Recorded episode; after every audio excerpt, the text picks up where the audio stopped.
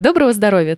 Это подкаст о здоровье и качестве жизни без шапки, и с вами его ведущие Антон Бойко и Полина Полищук. Ура! Ну что ж, начинаем. Мы постоянно слышим о том, что если хотите жить лучше, завяжите с вредными привычками. И сразу в голову приходит, что надо бросить курить, пить, есть транжиры, ковырять в носу. Но вредных привычек на самом деле намного больше. Что из них действительно стоит полностью исключить из жизненной рутины, а что можно оставить для перчинки? Что делать, если безобидная привычка портит жизнь вам, да еще и окружающим? Есть ли смысл тыкать близким в их э, ритуалы, которые вас бесят? Бесит. Мы решили поговорить об этом с Олегом Турушевым, психиатром и психиатром-наркологом сети «Клиник Скандинавия». Олег, добрый день. Добрый день. Итак, первый традиционный вопрос. Почему вы занимаетесь тем, чем занимаетесь? Как вы пришли в профессию?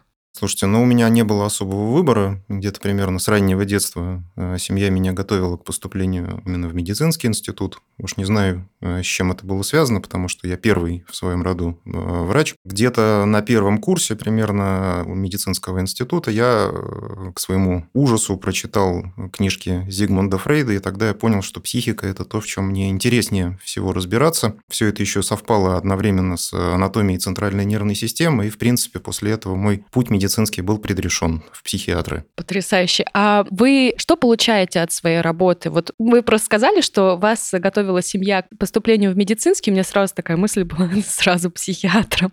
А что вы действительно испытываете каждый день, э, будучи психиатром? Э, какие эмоции получаете? Все-таки это так интересно, с учетом того, что вы сказали, вы с ужасом прочитали книги Зигмунда Фрейда. Ну, э, с ужасом, потому что мне было 17 лет, и слова типа «либидо», они меня, конечно, тогда потрясли. А ежедневно от работы я получаю в первую очередь как бы приятную усталость и чувство удовлетворенности, когда я понимаю, что пациенты, которые ко мне приходят в тяжелом, в таком разобранном состоянии, через буквально там некоторое время э, приходят в себя, выздоравливают и становятся совершенно другими людьми. Супер, спасибо. Очень здорово. Наверное, вот из подводки Полины первая мысль, которая у меня возникает, а все-таки что такое вредная привычка? Ну, то есть вредное же это понятие относительное. Что для кого-то вредное, для иного полезное, наверное. Скажите, пожалуйста, с точки зрения, наверное, психиатрии, как э, вообще определить вредную привычку, что это такое? И есть ли какие-то классификации, например? И на чем эти классификации основываются? Ну, это дико сложный вопрос на самом деле. То есть он одновременно и простой, и сложный, потому что в психиатрии, да, мы там руководствуемся международной классификации заболеваний, у нас есть отдельная графа, это заболевания, да, связанные с употреблением там, тех или иных химических веществ, вызывающих зависимость. Кроме того, есть ряд заболеваний, которые включают в себя, ну, там, в кавычках, вредные привычки, такие как, там, например, обсессивно-компульсивное расстройство, разного рода тревожные расстройства. Поэтому такого понятия в психиатрии, в принципе, как вредная привычка, не существует. Да? Существует там зависимость, существует обсессии, существует обсессивно-компульсивное депрессивные расстройства. От этого-то, наверное, и можно оттолкнуться в нашем дальнейшем разговоре, и, возможно, так и его и структурировать. Мне кажется, что пристрастие к разного рода там, веществам — это интуитивно понятная категория. И мы о ней, конечно же, поговорим. Можете рассказать подробнее про обсессии и про обсессивно-компульсивное расстройство? Что происходит в психике в этом случае, скажем так? Ну, потому что, опять же, мне кажется, термин ОКР, он, знаете, в популярном пространстве как минимум гораздо чаще стал употребляться. Есть ли четкое понимание, что это такое у людей, я не уверен. Что, мне кажется, многие себе его как-то там диагностируют и так далее. Вот можете об этом а, кратко рассказать, насколько, конечно, это возможно, потому что понятно, что тема бездонная. И, может быть, привести примеры, что из обывательских вредных привычек может быть следствием обсессии или обсессивно-компульсивного расстройства? Обсессивно-компульсивное расстройство – это да, два корня – обсессия и компульсия. Обсессия – это одержимость, и компульсия – это некие вынужденные действия. Это очень сложная штука на самом деле. В формировании, в принципе, там, э, любой зависимости, любых обсессий, любых компульсивных расстройств участвуют э, два больших центра там, головного мозга. Это центр, отвечающий за получение удовольствия, да, это то, что называется там дофаминергическая система, дофаминовая система,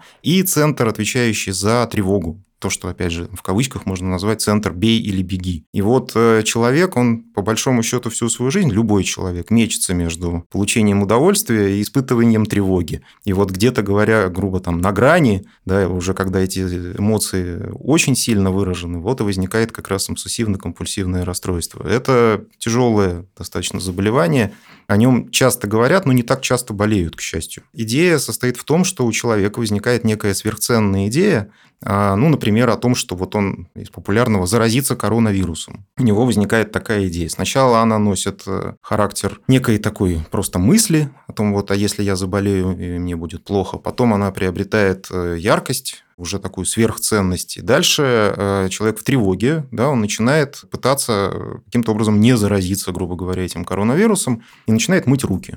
Это приносит ему удовлетворение, да, на какое-то время обсессия, да, вот эта одержимость, она спадает, но в дальнейшем мы начинаем видеть, что человек, например, моет руки каждые две минуты, вот, или там, не знаю, заливает себя э, тоннами антисептиков каких-то. Э, вот это вот компульсивное действие, оно само по себе приобретает характер уже болезненности. По большому счету, схематично, если, то вот обсессивно-компульсивное расстройство выглядит, да, именно так. Появляется некая мысль, которая причиняет тревогу, и в ответ на эту тревогу, чтобы эту тревогу снять, человек делает некие вынужденные действия, компульсивные. Вот, и это такой определенный цикл. Да, и в конечном итоге это все начинает причинять уже тяжелые страдания. Но все мы можем какие-то элементы обсессии у себя отмечать, когда мы возвращаемся домой за забытыми там, якобы ключами или 15 раз проверяем, выключен ли утюг, или выключен ли газ, или выключена ли вода. Это по большому счету тоже такие немножко обсессивные истории, обсессивно-компульсивные, но они не носят характер болезни. То есть получается, что если у человека есть какие-либо привычки, это не обязательно означает, что у него есть склонность или вообще есть диагноз э, обсессивно-компульсивное расстройство. Я правильно понимаю? Ну, совершенно верно, да. Привычки – это что такое? Это некие автоматические действия, да, связанные там, с теми же автоматическими мыслями, если уже говорить в терминах когнитивно-поведенческой психотерапии. То есть у человека, у любого человека, да, имеются автоматические мысли. Мы можем называть их по-разному, мы можем называть это интуиция, предчувствие. Я всегда пациентам привожу такой пример, что вот вы, когда идете по тротуару, подходите к дороге, и видите, там светофор. На светофоре стоит красный свет. Вы же не задумываетесь, да, у вас же нет большого такого мыслительного процесса, что, ага, красный свет, значит, мне идти нельзя, потому что это небезопасно, я останусь тут стоять. Нет, эта мысль, она проскальзывает абсолютно незаметно, вы ее даже не замечаете, что красный – это стоять нельзя, а зеленый, наоборот, иди можно. Вот это вот называется автоматическое поведение, автоматические мысли, ну или как угодно можно называть это привычка. Такого рода привычки, они, естественно, у каждого человека есть разные, это зависит от его генетических особенностей, от особенностей воспитания, как его растили, какие привычки ему пытались привить. Иногда это, если это дисгармоничная семья, да, если это дисгармоничное воспитание, то и привычки дисгармоничные. То есть получается, что пристрастие человека к определенным привычкам может зависеть от огромного количества факторов, и два разных человека с одинаковыми привычками, они к ним могут прийти совершенно разными путями. Правильно я понимаю? Ну, наверное, да, потому что у всех же ну, генетика-то разная. Разнообразие генетическое, оно большое, нет двух одинаковых людей, если это не близнецы. Плюс, да, факторы воспитания, факторы среды, как эти люди росли, как они взрослели, э, какими они стали. Естественно, да, это формирует привычки по по-разному у разных людей.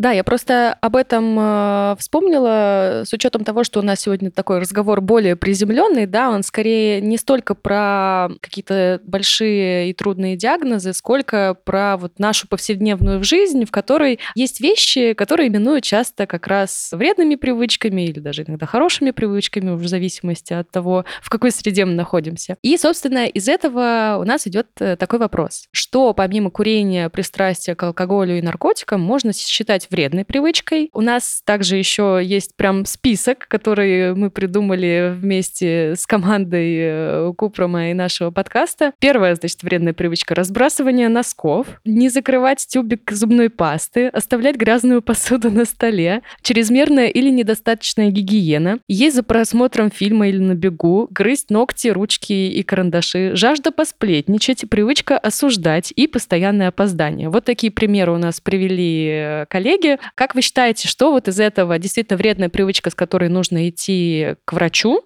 или, например, как любят у нас делать, советовать своим родным куда-то пойти э, за помощью. Ну или задуматься хотя бы. Да, или все-таки с этим просто можете себе спокойно жить. То есть где критерии того, что вот с этим нужно как-то все-таки обращаться к доктору? Ну, по большому счету, все, что вы назвали, э, те вредные привычки, какие вы их описали, это такая повседневная жизнь подростка. Вот, поскольку я там, являюсь человеком, который вынужден существовать подростком в одной квартире. Вот примерно все, что вы описали, это жизнь подростка обычная. На самом деле в этом нет никакой патологии. Если это подросток, это просто этап. Да, там разбрасывание носков, не закрывание зубной пасты и оставление после себя грязной посуды, возможно, человек просто не замечает этого. Это не является каким-то диагнозом, это не является никаким заболеванием. Просто человек такой. А если это подросток, то он это, понятно, перерастет. Если это взрослый человек, ну, возможно, ему надо просто чуть-чуть прибавить, так сказать, волевых усилий для того, чтобы прекратить это делать. Понятно, что, опять же, существуют экстремальные всякие ситуации с болезнями, есть ряд заболеваний, при которых люди, например, действительно не соблюдают гигиену, ну, в силу психических своих особенностей, или не обращают внимания там, на тяжелейший бардак в квартире, но это уже болезнь, это, так сказать, побочный эффект болезни. А если человек ведет нормальную социальную жизнь, если у него нет никаких других симптомов, кроме как разбрасывания носков, ну, возможно, ему следует просто чуть-чуть больше напрячься. Ну, или к психологу сходить. Ну, или просто обратить внимание на то, что происходит вокруг него. Вот как раз хотел задать этот вопрос. То есть привычка, если я правильно понимаю, некий паттерн поведения, который там в нас записывается условно, да, зачастую, наверное, его основная цель — это регуляционная функция, там, не тратить когнитивную энергию, но, опять же, вот не думать там, а я вот э, на красный светофор должен идти или нет. Ну, понятно, что если ты будешь на это тратить усилия, то есть есть такая функция экономии. Соответственно, если взять, например, вредную привычку, ну, опять же, вопрос, что такое вредное, ну, допустим, возьмем там грызть ногти, привычки. Наверное, можно это назвать вредной привычкой, это не очень как бы эстетично, ну, человек лучше как минимум не делает через это. Каким-то образом это в человека записалось. Может быть, это какая-то реакция на стресс, да, ну, мне кажется, что ногти грызут обычно, когда люди стрессуют. Является ли это каким-то механизмом компенсации, например? Но это как бы вопрос второй. А вопрос первый. А как эти паттерны можно действительно перезаписывать. То есть вот когда вы говорите проявить волевое усилие или поднапрячься, если это разложить на какие-то шаги, которые вы могли бы дать как э, ну, некий универсальный совет, что бы это означало там на практике? И почему так? По поводу грызения ногтей, там, вырывания волос и так далее, все-таки я как врач-психиатр, ну, немножко так пристальнее на это смотрю, и я подозреваю, что это, наверное, такие минимальные какие-то признаки селф-харма, да, то есть попытки там аутоагрессии. Это уже, скорее всего, в рамках какого-то тревожного расстройства. Надо искать что-то, да, потому что за погрызанными ногтями может тоже, опять же, много чего стоять. Вот, а по поводу автоматических мыслей, автоматических вот этих паттернов поведения, ну, естественно, их можно перезаписывать. Вот, собственно говоря, на этом основывается когнитивно-поведенческая терапия, когда через когницию, да, через познание, через понимание процессов происходящих формируется уже нормальное поведение, да, там адаптивное поведение, гармоничное поведение. И для того, чтобы да, человек перестал разбрасывать носки, ему надо в первую очередь понять, что вообще-то я разбрасываю носки. Э, многие же не понимают. Если становится понятно, что это мешает там, или человеку, или его окружению, то следующий шаг, по идее, обратиться к специалисту, кто поможет это разобрать и понять, откуда это идет, и каким-то образом это перезаписать. Это будет очень дорогое решение обратиться по поводу разбрасываемых носков к когнитивно-поведенческому психотерапевту. Такая себе история мы все-таки привыкли решать чуть-чуть более, там, скажем, сложные, тяжелые задачи. Но, в принципе, я не возражаю, если ко мне будут приходить люди с запросом, я хочу перестать разбрасывать носки. Ну, или грызть ногти, например. Грызть ногти, как я уже сказал, это немножко, мне кажется, тяжелее уже все-таки. Это уже признаки какой-то аутоагрессии, это признаки тревожного, может быть, расстройства или там тревожно-депрессивного смешанного расстройства. Тут уже надо искать. Вот. Э, вообще говоря, да, вот эта история с причинением себе вреда, с выщипыванием бровей, с обкусыванием губ, с обкусыванием ногтей или кутикулы, это всегда некий такой признак, что за этим всем что-то может стоять чуть-чуть более серьезное. Надо смотреть. Вот. И, ну, главное не ставить самому себе диагноз ни в коем случае. Но, по крайней мере, если есть такая привычка, да, там, причинять себе вот травмы, какие-то даже минимальные, то, э, наверное, это надо обратить внимание и подумать о том, чтобы посетить уже доктора. Да, я еще хотела немножко поделиться своим не то чтобы мнением, да, вот ощущением, и чтобы вы, Олег, как раз его оценили с точки зрения врача. Вот смотрите, привычка, она сама по себе, если она никому не вредит, и в целом человеку тоже, да, то есть там разбрасывает носки, там не моет посуду и все такое, как бы, то с ней можно спокойно себе жить. Но если человек осознает, что это ему мешает, что это мешает другим, или, например, от этого страдает его семья, то это уже, по сути, критерий для того, чтобы обратиться к специалисту. Это, на самом деле, это не то, чтобы критерий, это уже ну, первый шаг к изменению этой привычки. Еще раз, да, самое главное во вредной привычке, да, в кавычках, там, разбрасывание носков и не закрывание зубной пасты, это обратить на это внимание. А дальше просто начинать, продолжать, так сказать, обращать на это внимание. Конечно, к врачу прийти можно, еще раз говорю, я не против. Но я надеюсь на то, что человек может, в принципе, и сам сформировать у себя новые, там, скажем, здоровые адаптивные привычки. Собственно, из того, о чем мы сейчас поговорили, вырастает следующий момент. Как понять, когда привычка приобретает э, разрушительный характер, и как отследить самому человеку, что что-то все-таки идет не так? Ну, как, знаете, вот как бывает с курением или с алкоголем, да, там человек говорит, ну что такого, я вот каждую неделю пью, вот что бы мне не расслабиться на выходных, да, а потом как-то все это прогрессирует, или даже если не прогрессирует, то уже проблемы с печенью рано или поздно начинаются, или еще с чем-нибудь. В каком моменте человек сам может это понять, если у него, например, нет каких-то реальных проблем, да? Понятное дело, когда мы говорим об идеальной ситуации, э, да, когда даже там на фоне стресса, какой-то ежедневной рутины и разных проблем человек такой думает, так, стоп, что-то я брос беспорядком, что-то вокруг много носков, что-то я много грызу пальцы, вот, наверное, все-таки мне нужна помощь. А если этого не происходит, если если человек настолько застрял в рутине, что вот он не понимает, что ему помощь нужна, как все-таки отследить, что что-то не так? Я примерно две большие проблемы вот так из вашего вопроса услышал. Ну, смотрите, если э, человек Давайте так возьмем. Если человек прям вот оброс грязью, да, там, не знаю, все у него в носках разбросанных, и там год не убирал у себя в квартире,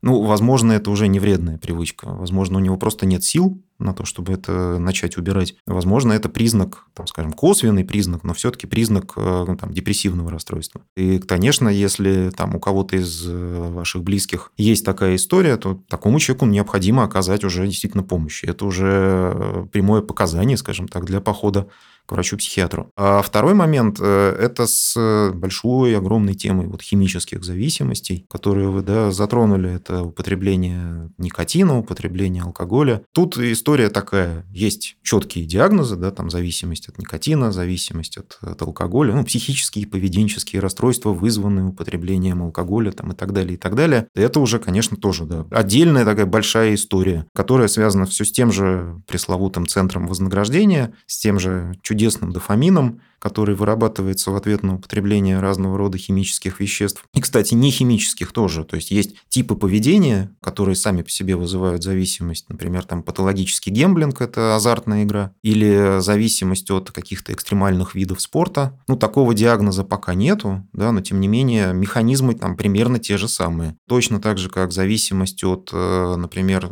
компьютерных сетевых игр. Пока в нашей там десятой классификации, международной классификации болезней МКБ-10 Такого диагноза нет. А уже в 11 например, э, которая в какое-то ближайшее время, скорее всего, в России будет принята, уже есть отдельный диагноз – это зависимость от сетевых компьютерных игр. Так что это тоже форма зависимого поведения. Как раз тему зависимости и хочется исследовать. А где проходит грань между тем, что я получаю удовольствие от бокала вина и алкогольной зависимостью? Опять же, там звоночки какие-то. Ну, это же диагностируется, значит, наверное, объективные критерии по этим параметрам присутствуют. Да, да, там есть совершенно четкие э, критерии появления уже алкогольной зависимости. Это, ну, в первую очередь, увеличение толерантности к употреблению алкоголя. То есть в какой-то момент человек замечает, что, грубо говоря, от бокала вина он уже удовольствия не получает, а вот от трех бокалов получает. Формируется увеличение да, толерантности. Дальше это изменение характера опьянения. Такое тоже зачастую бывает, когда от бокала вина человек грустнеет, например, или становится злым. И дальше уже все еще хуже. В какой-то момент появляется уже похмельный синдром, абстинентный синдром, когда человек, выпив вечером, продолжает употребление с утра. Ну, просто для того, чтобы физически стало легче. И дальше это все приводит уже к возникновению запоев. Ну, это уже работа врача-психиатра, нарколога, лечение поведение человека с такой зависимостью. Но примерно те же самые симптомы от любых других химических веществ, также, в принципе, от кофеина, Вот, есть отдельный диагноз, зависимость от психостимуляторов, включая кофеин. То есть кофеин тоже может формировать зависимость. То же самое с никотином, ну и не говоря про всякие вещества пострашнее. Можете ли описать механизм такой зависимости? Вы упомянули, да, что есть центр вознаграждения, и получается, что как у организма формируется какая-то ответная реакция на получение какой-то эмоции или какого-то вещества, устанавливается связка, что я от этого получаю удовольствие. В какой-то момент начинает зависимость вот эта расти, в смысле толерантность начинает повышаться, и нужно больше, больше и больше, и человек попадает в петлю, ну, какой-то цикл. Да, это петля. Ну, смотрите, э, тут же все э, как, ну, надо, надо же смотреть на то, откуда мы, что называется, как вид произошли, да, мы же все, в общем, по большому счету, там, животные. У нас есть, как у биологических объектов, э, некие базовые потребности, да, например, там, потребность в безопасности, потребность в еде, потребность в воде, потребность в размножении и так далее. И, ну, эволюционно эволюционно устроено так, что для осуществления всех этих потребностей вот возник центр вознаграждения. Вот ты действуешь правильно, например, там, не знаю, ты покушал, и тебе стало хорошо. То есть ты как биологический объект поел, обеспечил себя энергией, в ответ на это твой головной мозг, он вознаграждает тебя некой порцией дофамина, как бы подтверждая, что ты все делаешь правильно. То же самое с размножением, то же самое с безопасностью, ну, со всеми базовыми потребностями. Химические вещества, такие как алкоголь, наркотические вещества, они по большому большому счету просто, вот если совсем грубо сказать, да, они выжимают из ваших нейронов дофамин, вот, и доставляют все то же самое удовольствие, которое вы бы получили, не знаю, покушав. Вот, можно просто вот выпить немножко, и станет так же хорошо. И будет ощущение безопасности, будет эйфория. А дальше э, в какой-то момент, ну, наш мозг, он вообще в принципе ленив. Да, идеально для нашего мозга позиция лежа на диване, желательно с попкорном или с чем-нибудь жирненьким. Это идеальная позиция для нас. Вот, мозг ленив. И в какой-то момент мозг понимает, что вместо того, чтобы пойти в спортзал, например, и полчаса провести на эллиптическом тренажере, можно ту же порцию удовольствия получить просто выпив, не знаю, пол-литра пива. Вот. А зачем тогда идти в спортзал? А дальше больше, а вместо того, чтобы идти знакомиться с красивой девушкой, чтобы получить в конечном итоге, возможно, порцию дофамина, проще пойти в бар и там, значит, принять как-то какую-то большую дозу алкоголя. Так формируется, да, зависимость. В какой-то момент дофамин начинает выделяться практически только на вот эти вот стимулы химические, да, экзогенные. Это можно очень, ну, с таким простое сравнение привести. Ну, вот представьте, что у вас есть некая страна, не будем называть, в которой делают очень плохие стиральные машинки при помощи там огромного количества рабочих. Это все дорого, сложно, вот, но границы закрыты, да, и других стиральных машинок у вас не будет. Вот, но в какой-то момент границы открываются, и на рынок приходит партия дешевых, хороших иностранных стиральных машин. Что происходит с вашим заводом по производству дорогих и плохих стиральных машин? Он закрывается. Примерно то же самое происходит с дофаминергической системой в голове у человека с э, зависимостью. Слушайте, какая классная параллель с импортозамещением. Просто хочется и поплакать, и посмеяться, и похлопать. Знаете, вот у нас разговор даже приобретает какой-то момент философский оттенок, потому что кажется, что человек может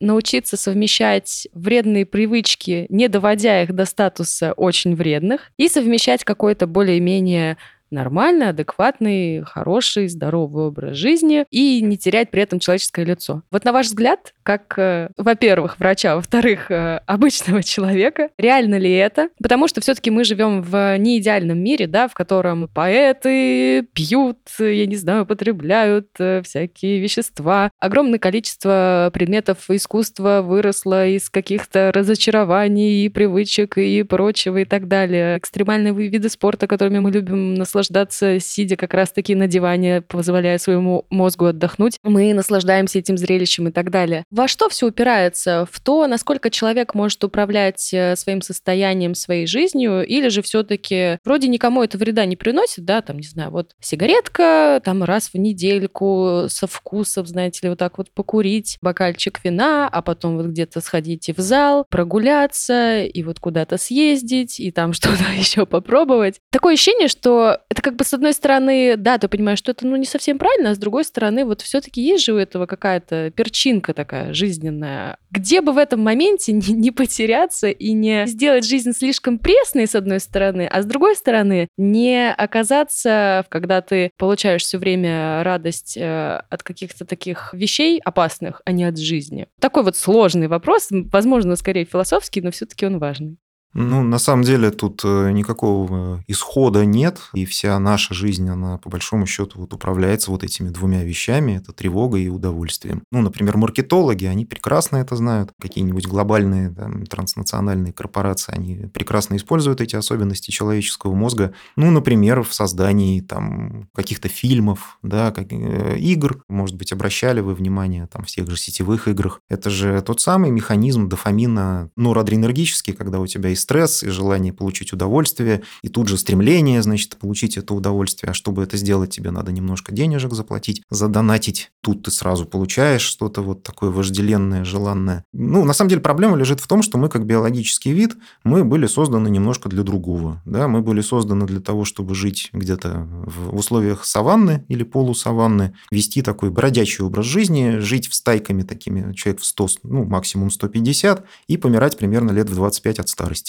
Но что-то пошло не так. Но что-то пошло не так, и вот мы с вами стоим, значит, сидим точнее, да, и общаемся в зуме. Вот. А на самом деле нас, в общем-то, природа не для этого создала. Вот. А потом мы удивляемся, что же это у нас тут неврозы, какие-то тревоги, зависимости, почему вдруг? Ну, потому что ты был сделан не для этого, дорогой мой. Не для того тебя природа создавала. Да природа сама не знает, мне кажется, для чего она кого создавала. Нет, она нас точно, точно, абсолютно, она нас создавала для бродячего образа жизни в условиях саванны. Поэтому самый лучший способ получения удовольствия – это длительные прогулки пешком, как ни странно. Вот такой здоровый, хороший способ получения нормального дофамина – это вот долго-долго ходить пешком, ну, желательно по саванне. Хорошо. Главное, голову было бы чем накрыть. Как человек, выросший в степи Оренбургской, я, так сказать, э, у меня произошло осознание такое глубокое. Ну, согласитесь, это был определенный дзен, да, когда долго-долго идешь по степи, ты в какой-то момент становишься спокойным-спокойным. Да, она, кстати, сейчас цвести начинает, и это вообще желаю каждому хотя бы раз в жизни увидеть. Вы знаете, вот а, вопрос Полины у меня породил еще один вопрос. А функциональный алкоголик, он алкоголик? А что значит функциональный алкоголик? Как минимум в таком, в англоязычном дискурсе есть это понятие, что я, в общем, имею зависимость, но при этом социально я функционирую нормально. Ответный вопрос. А человек с сахарным диабетом, который себе там три раза в день колет инсулин, он нормальный? Понятно, что у него тоже есть зависимость физиологическая. Можно, да, можно, конечно, можно длительно существовать, оставаясь зависимым от любых веществ. Поверьте, есть у меня примеры, так сказать, людей с длительной там, и наркотической зависимостью, которые долгое время остаются функциональными. Другое дело, что это резко снижает, конечно, качество жизни, потому что зависимость, она ну, тебя ставит в определенные, так сказать, рамки. Ты в клеточке все время находишься. Ты за эту клетку выбраться уже не можешь. И снижает э, продолжительность этой самой жизни. И это объективно. Человек там с алкогольной зависимостью, он проживет ну, лет на 10-15 меньше, чем прожил бы, если бы у него этой зависимости не было. Полина упомянула распад печени, как самое страшное, что может быть при алкогольной зависимости. На самом деле это удивительное заблуждение. Мне кажется, распад печени – это не самое страшное. Вот распад головного мозга, он чуть-чуть страшнее.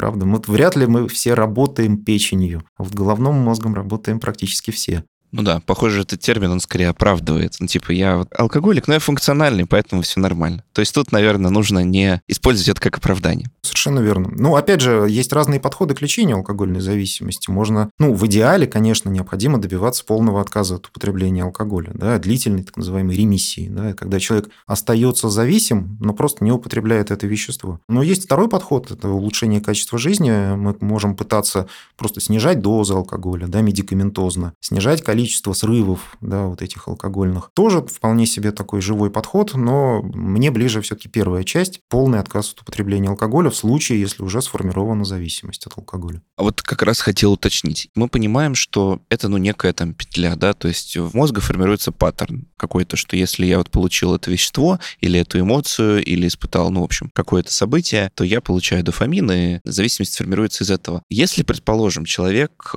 ну, не знаю, 10 лет э, употреблял там алкоголь или наркотики, есть э, четкая зависимость от этих веществ. Если он 10 лет этого не употребляет. Вот это, знаете, как говорят, сорвался. Люди срываются почему? Потому что вот этот паттерн, он остался в голове, и его уже невозможно перезаписать, и в таком случае стратегия, она в том, чтобы, ну, минимизировать, применять усилия воли и так далее. От зависимости можно вылечиться? Вот эту вот петлю, ее можно разорвать? Чтобы человек через 10 лет выпил водку и сказал, фу, какая гадость. Антона, можно я вам ответный вопрос задам? А скажите мне, а вы знаете хотя бы одно хроническое заболевание, от которого можно вылечиться? Подсказка – нет. Хронические заболевания на современном уровне развития медицины, как науки, они потому и хронические, что излечению не подлежат. Вот когда какие-нибудь героические микробиологи и генетики научатся методом CRISPR менять у нас геном во всех соматических клетках тела, вот, наверное, тогда мы сможем лечить такие хронические заболевания, как сахарный диабет, атеросклероз, гипертоническая болезнь, алкогольная зависимость, шизофрения и так далее. Но пока на современном этапе развития медицины хронические заболевания мы можем перевести просто в фазу ремиссии, когда человек, да, у него все те же механизмы биохимические работают, но он не употребляет, не знаю, алкоголь, наркотики, табак. Но мы понимаем, что в любой момент эта ремиссия, она сменится рецидивом. И вот э, тут мы просто, что называется, поставили там на паузу. Да, вот мы там смотрим на Ютубе ролик, Поставили паузу, потом компьютер заснул, потом мы с утра проснулись, открыли, а ролик продолжился с того момента, на котором мы остановились в прошлый раз. Вот. Точно так же с алкогольной зависимостью мы можем просто паузу поставить. Откатить назад мы уже не сможем. Есть такая еще история, что со временем, в момент старения, происходит э, ну, регредиентное течение. То есть, э, например, там, да, человек вот пил-пил всю жизнь запоями, а потом ему исполнилось 70, и он прекратил употреблять алкоголь. Такие истории часто бывают, и мне там, пациенты мои, например, часто рассказывают, что вот, вот дед мой, смотрите, вот он всю жизнь пил, потом бах, в 65 и бросил пить. Ну да, потому что происходит процесс деградации нейронных структур, вот, но надежд на это питать не надо, лучше прекращать самому, не дожидаясь 65 лет, можно не дождаться. А в идеале лучше и не начинать, но это в идеале. Не, ну это идеальная ситуация. Нет, слушайте, ну еще раз, да, не для того наш биологический вид засевал поля Египта ячменем и делал пиво, чтобы мы тут, значит, от пива отказывались. Нет, не пойдет. Хорошо. Смотрите, я хочу все еще в этом выпуске быть этаким адвокатом дьявола. Не скажу, что я такой же человек в обычной жизни, но вот в этом выпуске буду. Вот все-таки, Олег, есть ли во вредных привычках хоть что-то полезное. Опять же, возвращаясь к тому, о чем вы говорили, да, не для того нас все-таки природа создавала, чтобы мы от пива отказывались. Вот ответьте, пожалуйста. Ну, конечно. Например, э, ужасный пример но тем не менее, э, я знаю, что в Великобритании, например, была э, такая телепередача достаточно популярная. Там собрали людей с обсессивно-компульсивным расстройством и сделали из них бригаду клинеров. Это все снимали на камеры. Человек с обсессивно-компульсивным расстройством, он прекрасно очищает поверхности вокруг себя. И возможно, что в его профессиональной деятельности это играет определенную позитивную роль. Другое дело, что да, он при этом страдает непрерывно потому что ему плохо физически от того, что он видит вокруг себя грязь, поэтому он бедный, значит, все это убирает. Не думаю, что во вредных привычках есть что-то хорошее, но для некоторых людей такие вредные привычки или привычка к гиперконтролю, например, они в профессиональной деятельности очень полезны. Ну, то есть можно сказать, что вредные привычки дают миру некое разнообразие, но совершенно не факт, что для индивидуума, который, собственно, этой привычкой обладает, это будет хорошо, в том числе для его качества жизни. Ну, я совершенно вот согласен, да. Хорошо.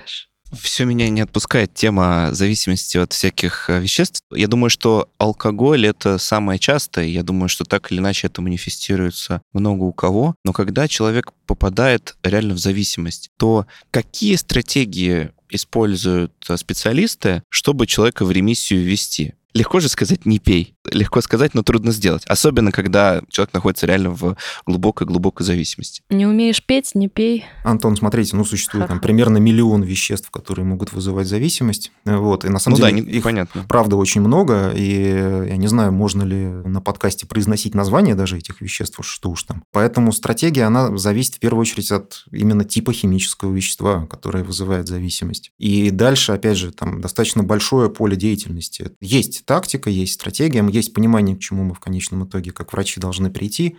Вот, но все зависит от конкретного химического вещества. Ну, то есть уни- универсального совета тут не может быть, по сути. Нет, к сожалению, здесь универсального совета нет, потому что все люди, опять же, разные, вещества разные, начало заболевания разное, не знаю, длительность, стаж, дозы, все разное, поэтому все очень-очень индивидуально. Но могу сказать сразу, что, в общем, достаточно безрадостная история из э, тех, кто, ну, например, там на реабилитацию да, заходит. Хорошим результатом считается годовая ремиссия у 40%. Это прям хороший, замечательный результат. Если 30, это тоже хороший результат. Выше, честно говоря, не знаю реабилитационных центров в мире, где были бы проценты больше. Это мы говорим про годовую ремиссию, то есть один год. А если говорить про какой-то, ну, не знаю, обобщенный арсенал приемов, скажем так, я понимаю вас хорошо, что разные вещества, разный контекст, э, люди разные, психика у людей разная, понятное дело. Но, скажем, если там выделить какие-то пять групп инструментов, которые применяются, то какие они обычно? Там все достаточно этапно. Ну, первый этап – это, естественно, детоксикация, это э, выведение вещества из крови, да, из биологических сред организма и преодоление абстинентного синдрома, то есть непреодолимой физической тяги к употреблению вещества. Затем начинается длительный процесс реабилитации, когда пациент помещается в искусственно созданную созданную, так сказать, лечебную среду. Обычно это групповые психотерапии, это, возможно, и индивидуальная психотерапия. Чаще всего это как и когнитивно-поведенческая терапия. Она хорошо себя зарекомендовала в лечении зависимостей. И дальше длительный-длительный процесс ресоциализации. Потому что понятно, что мы вернем человека в привычную среду, и через какое-то очень короткое время употребление возобновится. Поэтому люди с зависимостью, они нуждаются и в ресоциализации. Эта вся история может продолжаться очень долго, и, как я уже сказал, да, результат вот он далеко не гарантирован. У меня еще есть э, вопрос, тоже, опять же, такой жизненный. Часто бывает так, что у человека есть э, зависимость, какая-то вредная привычка, какая-то вещь, которая ухудшает э, его качество жизни, качество жизни родных, но ему нормально. В таких случаях э, близкие э, не всегда, но иногда стараются на что-то повлиять, начиная от того, что говорят просто брось, хватит и все такое, и заканчивая тем, что пытаются отвести человека к врачу или там назначить ему прием и так далее. На ваш взгляд, исходя из э, долгих лет вашей практики, есть хоть какая-то польза у такого поведения у близких людей, или же смысла нет, пока сам человек не почувствует, что есть проблема, и он хочет от нее избавиться? Потому что фактор того, что в первую очередь э, ощущают последствия в основном близкие, а не сам э, человек, мне кажется, он все-таки есть, э, и он довольно важный. Полин, спасибо огромное, совершенно замечательный вопрос. Поэтому, Антон, я немножко сейчас это... Вернемся назад. Первый этап, на самом деле, лечения – это мотивационная да, терапия. Пациента необходимо мотивировать, конечно. У подавляющего числа людей с химической зависимостью есть такой симптомчик неприятный, который называется анозагнозия. Это отрицание наличия у себя заболевания. Вот. Но это такой механизм психологической защиты, да, потому что да, я не пью, или там я пью мало, или я, я вот пью, но вот сосед Вася, он пьет еще больше, поэтому я не алкоголик. И, конечно, это история домедицинская. Вот, вот эта вот мотивационная часть, она всегда практически ложится на родных и близких. К сожалению, в России статус соцработника такой себе. И, в принципе, это должны бы вести соцработники, да, такую мотивационную работу. Но в России это делают родственники, если они остались еще к моменту к этому. Вот, это всегда самая сложная история, потому что в процессе мотивации необходимо добиться у пациента так называемого инсайта, да, то есть он должен должен вообще-то понять, что с ним происходит. А занимается этим не профессиональный психотерапевт, а там мама, жена, папа, ну, самые близкие родственники. И опять же, там история успеха, она далеко не гарантирована. Преодолеть вот эту анозагнозию ее как раз очень-очень тяжело. Поэтому для меня, например, всегда, я так немножко отвлекусь, вызывали вопросы методы Евгения Ройзмана, которому насильно привозили людей. И вот, значит, потом вся история успеха, все замечательно, человек не употребляет. Ну, ребята, так не бывает. Человек должен сам захотеть прекратить употребление. Мы можем его связать, бросить в лесную избушку, сделать все, что хотим. Ну, не можем, на самом деле, но теоретически. Но потом он выйдет и продолжит употребление. А, собственно, с чего начинается осознание того, что у тебя проблемы? Я говорю не обязательно про употребление желание и склонность к каким-то веществам, да, а может быть даже там осознание какой-то своей психологической проблемы, да, когда ты понимаешь, что вот слишком много я там натираю полы вместо того, чтобы там прожить свои эмоции, грубо говоря, да, или там слишком много я выдергиваю себя волос из бороды, прежде чем понять, что, наверное, все-таки проблема не в бороде. С чего начинаются эти инсайты? Ровно с этого, да, человек в какой-то момент понимает, что он тратит на это слишком много времени, сил, там, здоровья, здоровья, это просто уже дискомфортно ему становится. Вот ровно с этого начинается инсайт, ну, осознание. Ну, то есть это все-таки идет э, скорее изнутри, а не от того, что вот э, родственники тебе долдонят, что вот, надоел, хватит бухать и так далее. Да-да-да, нет, мотивация к трезвости, она всегда должна быть внутренней, не внешней. Внешняя мотивация не работает. Ну и не только к трезвости, а вообще к другой жизни, да. К лечению. Я всегда привожу пример с тем же сахарным диабетом, да, таким же хроническим заболеванием, как не знаю, алкогольная зависимость. Ну, мы не можем человека насильно заставить лечить себе сахарный диабет. Невозможно. Точно так же невозможно сделать э, человека с зависимостью от алкоголя трезвым. Он должен сам захотеть. Ну, то есть, да, тут играет очень большую роль то, что люди склонны какие-то психологические моменты оценивать как более, что ли, неважные, чем нежели какие-то прям вот соматические заболевания. Ну, то есть, если у человека болит, условно, там, живот, да, они говорят, вот, сходи к врачу. А если у человека явные какие-то признаки депрессии, там, часто же говорят, не грусти, забей, да тебе вообще надо поработать и так далее. Мне кажется, тут еще тоже от этого многое зависит, что там, ну, ты просто брось пить. Ну что, что ну что ты не можешь-то? Э, соберись, тряпка. Ну, тут очень большая разница между депрессией и зависимостью, на самом деле, потому что депрессия, она радости-то никакой не доставляет, люди страдают от нее. А зависимость, она, в общем-то, причиняет радость. Вот, и зачем лечить то, что делает мне так хорошо? Вы с ума сошли? Привычка и зависимость — это, да, в какой-то степени вот эта внутренняя ответственность человека и внутренний выбор, который не совсем выбор, можно сказать. И, и вновь мы возвращаемся в саванну. Да. да, вновь мы возвращаемся в саванну. Эх. Нельзя помочь человеку, если он не хочет помочь сам себе. Ну, то есть это невозможно. Это не только к э, зависимостям относится. Мне в завершение хочется затронуть тему социальных сетей. Вот мы говорили про, значит, дофамин, про вот как как это все нарушается, но социальные сети, они же совершенно разрушительны. Картинки, лайки, которые ты ставишь, оно там все как бы свистит, там а, сияет, сверкает. Я думаю, что там какие-нибудь э, исследования мозга, когда человек листает сети э, Инстаграм, показывают, что он, как, не знаю, наверное, что-то типа героина, ну, не знаю, какие-то сопоставимые испытывает эмоции. Только что отлайкал вас в Яндекс Музыке, спасибо. Вот, именно. Ну и понятно, что как с сигареткой после обеда два, один раз в две недели, так и, собственно, с постоянным пролистыванием Инстаграма есть, понятно, какая-то определенная грань. Можем ли мы сейчас, в 21 веке, в 23 году, говорить о том, что есть как бы понятие зависимости от социальных сетей? Да, это скорее да, элемент зависимого поведения, но от этого мы никуда не денемся. Опять же, я это упоминал. Э, там, мозговитые ребята из Силиконовой долины или из Сколково, они нанимают еще более мозговитых нейробиологов, которые все эти механизмы прекрасно знают, и они четко понимают, как работают механизм лайка, социальной близости, да, так называемый вот эхо-чембер, когда мы вокруг себя создаем некую такую пещеру, от которой наш голос только отражается. Социальные сети – это, конечно, зло, да, но это зло неизбежное, мы не сможем бороться с запрещенными в Российской Федерации и разрешенными в Российской Федерации социальными сетями вообще никак. Их маркетинговые бюджеты, они гораздо больше, чем траты э, государства на здравоохранение в целом, не то что на психиатрию, вообще на здравоохранение в целом. Поэтому никуда мы от этого не денемся, да. Конечно, этого нужно избегать максимально. И да, конечно, вот это вот пролистывание социальных сетей – это тоже определенная форма зависимости. Это то, что я, опять же, часто вижу.